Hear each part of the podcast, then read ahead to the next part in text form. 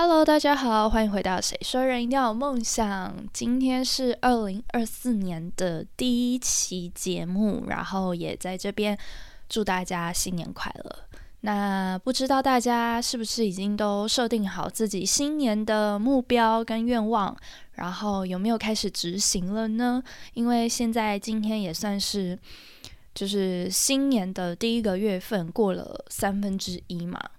所以其实日子真的过得很快，我总觉得我才刚跨年而已，然后还沉浸在那个每天写日期都是二零二三年几月几号，现在已经就是已经二零二四年几月几号，写了十天了，我还是很不习惯。那嗯，今天的主题不是要讲目标，但我觉得既既然是开年嘛。然后每一年我自己也都会给自己一些小目标，所以我就想说，今天在节目里面跟大家分享我今年的目标，然后我觉得也蛮有意义的。然后在年末的时候，我再看看是不是有机会可以跟大家分享，说我的目标有没有做到，做到了几成，然后做到了什么样的地步。因为我记得我之前有跟大家分享过目标，嗯，不用全做。但如果你有在朝这个目标前进，其实就都很好。所以今天就来先来跟大家分享一下我今年二零二四年的新目标。首先第一个目标呢，就是呃，我希望我可以考到汽车驾照。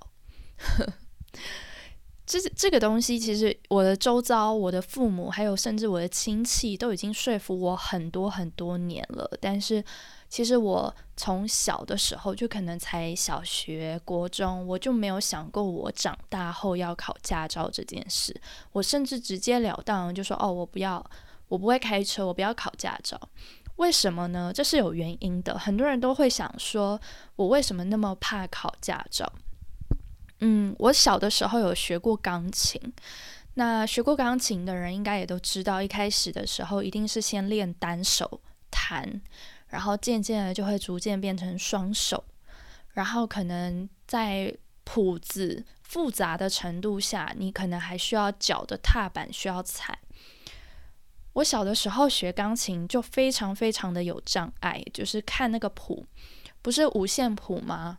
然后我大概到搜以上，我都要用数的，我我就永远没有办法记得哦，第三条线上它应该是什么。然后怎么样？怎么样？就是我没有办法快速的转换出哆来咪发嗦的那个音，加上这是眼睛嘛，然后加上你要弹，我只能一手。当我变成两手的时候，我就会非常非常的卡，然后我需要狂练猛练，练成肌肉记忆。要不然我实在是没有办法，所以你说我在弹双手的时候，我是真的知道这个谱样，然后我的双手是这样弹吗？其实不是。当我真的可以双手弹的时候，基本上我不用看谱了，因为它一定是我已经把它背下来了。我没有办法是真的是看谱，然后随时去做变换，然后去去转换自己的脑袋来去做应对。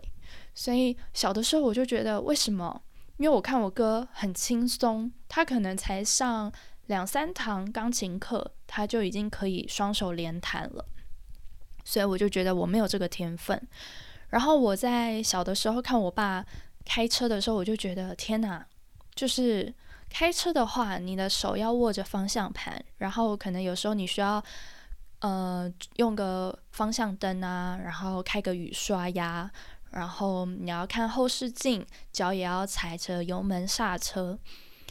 我觉得哦，还有一个点，就是在车上的时候，其他人会聊天，然后你也会一起聊天。所以我觉得怎么可能？我的钢琴我都没有办法突破了，这东西我就我就认定了，我是一个没有办法一心多用的人。那钢琴也就算了，可是开车是一个有安全问题、安全疑虑的一个行为。所以，我真的就很不信任我自己。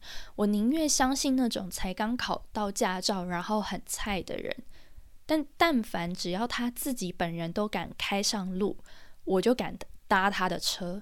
我信任别人到这种地步，就是比起信任自己，别人任何人我都可以信任。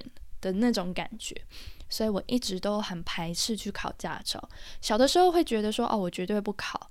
然后到了长大了之后，我觉得当然不要讲那么死，但是我我希望的是不到非必要，我就不去考。因为我其实周遭有认识非常非常多的人，是那种考了驾照之后再也没有开车过的人。然后多年后，可能你需要他开个车，他会说：“哦，我不行，我不敢，我我不敢开。虽然我有驾照，但我不行。”那这样等于什么？那这样等于就是没有驾照嘛？所以我就觉得说，与其这样子，然后你还要去花时间去上驾训班，还要花钱，那不如就直接不考，直到你真的有需要要开车上路，就是有事情需要逼迫你的时候。再去考可能还比较有用，这是我的心态，所以我一直都没有考。然后直到今年，我想要给自己设下这个目标，其实有一部分原因是因为我其实是一个蛮宅的人，然后也怕麻烦的人。比较内向、比较宅的人应该都知道，就是很多时候你出门多一点路途或怎么样，你会开始去评估它到底是不是必须。是不是必要的？如果不是必须，不是必要，你就会放弃，你就会觉得没关系，我待在家也很好，就是会有这种心态。所以我常常就会觉得错失了很多很有活力的活动，或者是去出去做一些事情。那今年的话，嗯，我希望我可以考上驾驾照之后。每天早上可以，或者是一周几天，载着我妈去家里附近的健身中心去运运动。因为我妈去年满六十岁，然后他一整天都坐在家，然后躺，甚至是躺在床上，就一直在追剧，然后可能勾毛衣、勾毛线。我会觉得就是这样，好像。不是很好，就没有很活力的感觉，然后一整天躺在床上就不好，所以我希望可以带他去运动。可是我爸又是一个会睡到中午的人，但是我又很希望运动是早上的事情，所以只能我在我妈了。因为呢，我妈也是有驾照的那个人，但她就如同我前面说的，她就是那一个不敢开车的人。所以就只能是我考上驾照，然后带他去运动。然后除了运动之外，当然还有其他原因，就是也是促使我想要拿到驾照，然后把它设为我二零二四年第一个目标。那希望年底的时候，我可以跟大家分享，就是我是不是顺利考到，然后考到之后，我是不是真的有就是开车出门。然后是不是比较放心了？或许也可以给一些不敢考啊驾照的人一些勇气吧。我猜，我希望，我努力。好，然后第二个目标，嗯，我的第二个目标是，因为我去年的时候有考那个芳疗师的执，就是证照，就是考到了。那我希望今年再多进修一些些相关的。课程跟证书，然后今年可以成功的开设自己的调香体验课、调香工作坊，这是我自己所想的。好，这是第二个目标。然后第三个目标呢，就是从去年底开始，我不知道为什么，就是我开始每一天越来越晚睡，然后就越来越晚醒，这变成一个恶性循环。我好像在调什么时差的感觉。我觉得很不对劲，因为我以前是一个超级讨厌睡过中午的人，我没有办法接受自己睡过中午，尤其睡过中午，我就会觉得头很晕。那个前提是因为我前一天没有那么晚睡，所以睡过中午，我可能睡超过十个小时，我就会觉得整天很没有精神。可是最近我睡过中午的原因，是因为我前一天可能六点才睡，所以我可能也才睡六个多小时。我起床的时候，我不会觉得头晕，我不会觉得没有精神，但是光看到这个时间点，就会让我觉得，大家懂吗？就是有一种心理压力，觉得自己什么都没有做，一天又要结束，然后觉得自己很废。我觉得这件事情它是一个恶性循环，然后非常不好。所以今年的第三个目标就是，我希望我可以改变我这个睡眠模式跟睡眠状态。然后我觉得最最最重要不是改变这个时间点，而是维持。我想，如果要改变，应该还蛮快的，就是你可以直接撑个一天都不睡觉，一个晚上整个晚上都不睡，然后隔天白天也不睡，到晚上我相信可能我十点就可以睡觉。但是你要怎么样去维持，这才是一个真正真正很难很难的点。所以这也是我今年的第三个目标吧。就我希望我是可以好好维持这个好的睡眠时间、睡眠习惯，然后到年末甚至到未来可以一直继续的维持这个好习惯。那既然讲到睡眠，我们就来进入今天的主题，就是今天就是要来跟大家分享睡眠术。算吗？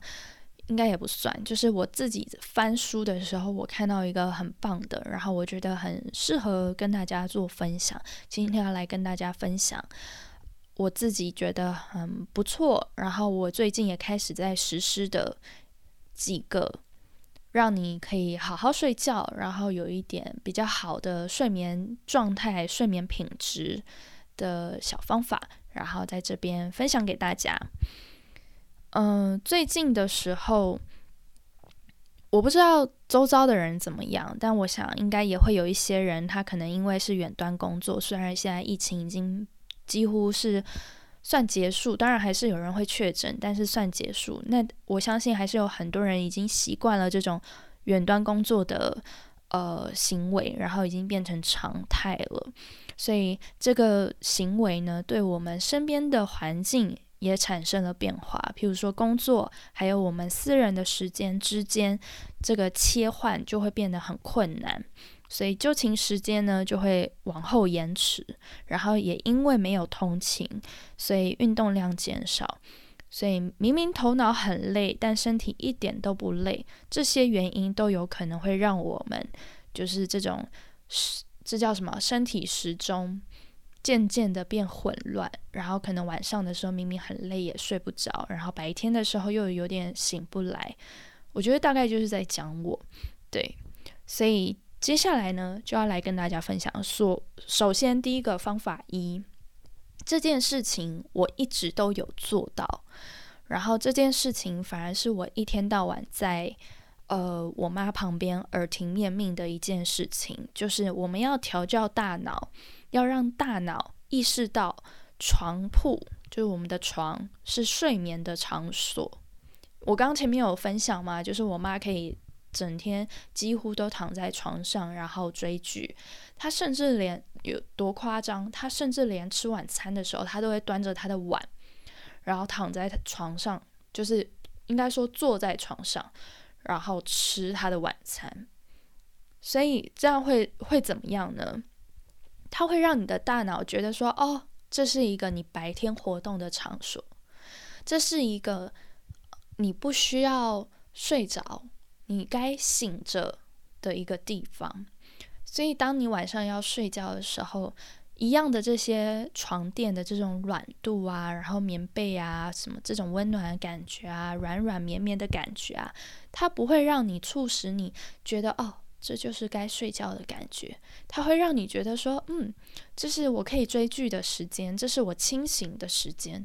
所以，我们都需要去意识到说，就是让大脑去习惯说，床就是睡觉，而且床只有在晚上，就是你要睡觉的时候才可以躺，而不是说白天你很困，然后你也去躺。因为有时候我们一躺床，我们可能就会睡个三四个小时，那你晚上就会睡不着。所以白天如果你真的要睡觉的话，大概也就十五分钟。所以一定是可能你坐着，然后坐在沙发上，坐在椅子上，然后调个闹钟，确保自己会起来，会醒来。这是日常生活中很累的时候，想想要小小睡一觉的时候的方法，绝对绝对不是躺回床上。你要清楚的让大脑知道，说床就是晚上睡觉的一个场所。所以，呃，另外呢，如果你是晚上睡觉的时候，你会失眠睡不着，或者像我一样很难入睡的人，如果你真的是失眠太久，撑太久都没有睡着的话，也不要觉得很焦虑，跟觉得很很紧张，觉得怎么办？完蛋了！这个时候你就从床上起来，或者是有些人会这样睡不着，然后就开始划手机，你只会越划越有精神，然后越划越不想睡觉。所以这个时候，你就算你要划手机，你也就是起来，起床，然后坐在你的椅子上，然后开灯，开始划手机。等到你开始觉得哦，好像可以了，好像可以睡觉了，我好像有点睡意了，那这个时候你就可以躺回床上，然后就是进继续做入睡的动作。所以绝对不要在床上就是翻来覆去啊，然后划手机啊，然后觉得怎么办失眠这种情况发生。这个是方法一，也是第一个我觉得非常重要、重要、重要的事情。这是这也是我自己一直在坚持的事情。我是一个超级不习惯，就是我起床之后，我就再也不会躺回床上。我是一个超级不习惯在一天当中坐回我床上、躺回我床上的人。我也不会觉得我很困，然后我需要补觉一下。这是第一点。那第二点呢，就是想要维持六个小时的睡眠，我们可以将就寝时间提早十分钟看看。呃，其实所谓刚刚好的睡眠，每一个人都是不一样的。有些人可能六个小时、七个小时、八个小时才会睡饱，甚至有人觉得不行，八个小时我也睡不饱，我要十个小时。那我自己的话是大概六小时，就是我只要六小时，我一整天都是有精神，甚至可以不用。不用什么睡午觉这种事情，我是非常有精神的状态。所以其实每一个人的需要的睡眠时间是不同的，你要去观察你自己睡几个小时的时候，你的精神状态是最好的，这个很重要。就是先从了解自己开始，然后再来，你就是要注意你的睡眠的深度、睡眠的品质。那如果你觉得你每一天都要六小时的睡眠才理想，可是你现在可能，呃，睡眠时间低于五个小时的话，你很难立刻前一天晚上立刻很早睡，就会像我前面刚刚说，你会失眠，你会睡不着，你会很难入睡的话，那我们就是每一天提早十分钟试试看。譬如说，你可能现在都维持一个一天六小时，可是你会发现你每天白天的时候都很累。会没有精神，那这个时候你就会觉得说，哦，那会不会是我是需要八小时才足够的人？那这个时候你就可以每一天试着提早十分钟去躺床上，然后试着入睡。每一天提早十分钟，每一天提早十分钟，然后久了渐渐调整到那一个你觉得会让你睡得足够饱，然后让你足够有精神的那个时间，然后那个就是你最需要的睡眠时间。这样你就可以更了解你自己是需要多久的时间才是可以让自己精神百倍的。好，然后方法三呢，就是其实睡睡觉很重要，睡了几个小时很重要，但是你之后是不是有深层睡眠，然后是不是有很好的睡眠品质这件事情。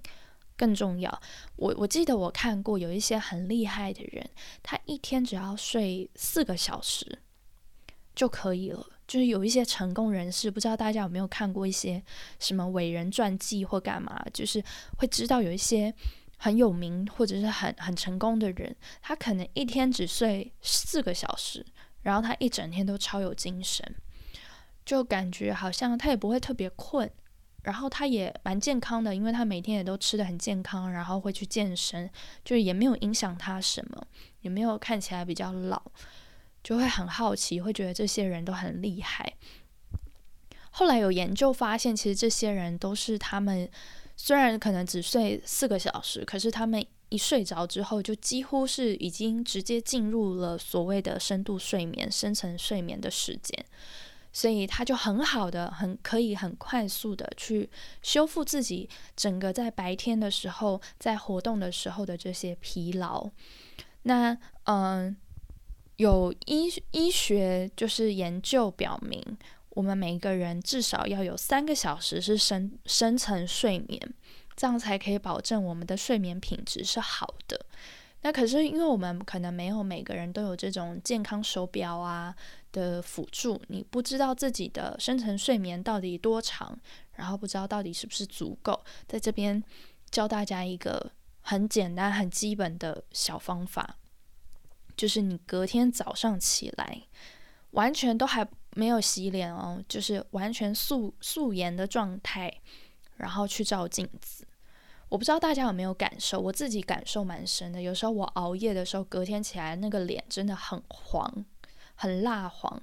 然后你可能会看到有一些有一些毛孔开始好像要发炎，甚至是就是冒了一些白头，就是你会开始感觉到哦，这里要长痘痘了。大家应该都会有这种感受。当如果你有睡饱，你有睡足够，你有拥有足够的。深层睡眠的话，你隔天早上起来看到自己应该是一个，它未必会很变得很漂亮，因为你可能没有睡很满、很足够的时间，但是你一定可以看到自己是一个偏好气色的状态。我觉得气色这件事情很玄，我真的是屡试不爽。只要我有睡饱，我起来的时候我就是白到发光，可是我一没有睡饱。我我照镜子，我起来照镜子去厕所的时候，我就会开发现今天怎么有一点暗黄暗黄的感觉。就这件事情是真的，我我个人很明显，我不知道大家，但是我我个人非常明显，所以在这边跟大家做一个分享。就如果你实在你没有健康手环，你不知道自己的睡眠品质怎么样的话，你可以多多观察自己早上起来的时候的肌肤状态。这个时候他会告诉你一些事情，然后你就可以知道说，哦，我是不是可能需要再多睡一点，或者我需要确保我的睡眠品质可以更好。那这个时候你就可以去查一下说，哦，要怎么样可以让我自己多多进入深层睡眠，让我的深层睡眠的时间维持久一点。这件事情是需要做一些努力的。那最后最后方法第四个呢？就是想要跟大家分享的是，我们应该要尽量避免补眠这件事情，因为补眠它对身体的负担其实跟时差一样。我想很多人，尤其像十天前，应该非常非常多人都是一月一号的时候睡到中午吧，因为前一天跨年，然后可能跟朋友出去玩，就除了过这种十二点的跨年。我小的时候会觉得跨年是熬夜，现在我都觉得哦，我每一天都过十二点嘛，有有什么好稀奇吗？没有。但是，呃，有些人跨年的时候他直接玩通宵嘛，就是可能玩到隔天早上。所以通常这样子的人，他是不是一月一号的时候就会狂补眠，可能睡到下午？那有些人就会觉得说，那我平日睡不够，我假日是不是会睡很晚？我想很多人可能平日要去上班上学的时候也会，就是每天早上很早起来很哀怨，然后每到假日的时候就是会睡到中午。其实我们很容易会想说，哦，为了补足我们平日就是睡眠不足的问题，所以我们就会想说，哦，那我们在假日的时候可以先睡到饱。这个饱的定义是什么？就是自然醒，完全不设闹钟，睡到几点是几点。但其实这样子。会造成我们体内的生理时钟的混乱，然后就反而会导致我们睡眠品质就是下降。所以这跟我们在调时差时差其实是同一个呃道理。那假日的睡眠时间理想状态是比平常再加两个小时。就平，如果你平常睡觉就是非常精神饱满的状态，那不用加。但如果你会觉得说，哦，我每天都睡不够，我就要起床上班上课的这种人，那这个时候你的假日的理想状态就是比平常再多两小时。譬如说，你每天早上八点起床，那这个时候你假日你可以让自己十点起床。所以重点是什么？重点是你一定要调闹钟。因为很多人，你一旦不调闹钟，他绝对不是十点起床，他起床的时候可能是十二点。再碰到你做个梦，然后这个梦很激烈，你可能就睡到下午。所以，我像我自己也是，我是一个三百六十五天都会调闹钟的人。不管今天是只要在家里待一整天也好，或者是我要出门，我都一定一定会调闹钟。所以假日的时候也一样，就是我们要尽量让自己白天的时候多身体感到疲倦一点，然后有运动啊，有出去啊，就是多做一些活动，然后到晚上我们自然而然会有一个睡意。然后隔天假日的时候，希望就还是一样维持在一个比较稳定的睡眠时间，然后顶多比平常比平日多两个小时的睡眠。好，然后今天呢，就是跟大家分享了比较多这种小小撇步吗？然后也是我自己最近在尝试的一些小方法，我自己也觉得蛮有用，然后也觉得。嗯，睡眠是一个每个人都会有的困扰，跟非常非常重要的一件事情。在新年的第一期分享给大家，然后前面也跟大家分享了三个我自己新年的目标。那不知道你们的新年目标是什么？大家如果有一些人还没有想的，也可以试着想想看，然后想说。我觉得很简单，就是目标也不用给自己设定的太伟大或怎么样，就是非常非常基本、很简单的东西。但是至少是要可以实施的，因为我发现很多人会写我的新年目标，就是我希望今年呃都身体很健康。可是这个健康是什么？你要怎么维持？你所说的健康是从哪方面去看的健康？是睡眠呢，还是要运动？是体重呢，还是体脂？就这些东西，你要去思考，你到底要的是什么。然后这样子，你也比较好去执行，执行了才比较好去达成所谓的目标。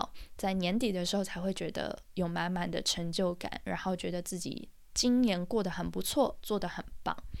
那今天的内容就在这边告一个段落。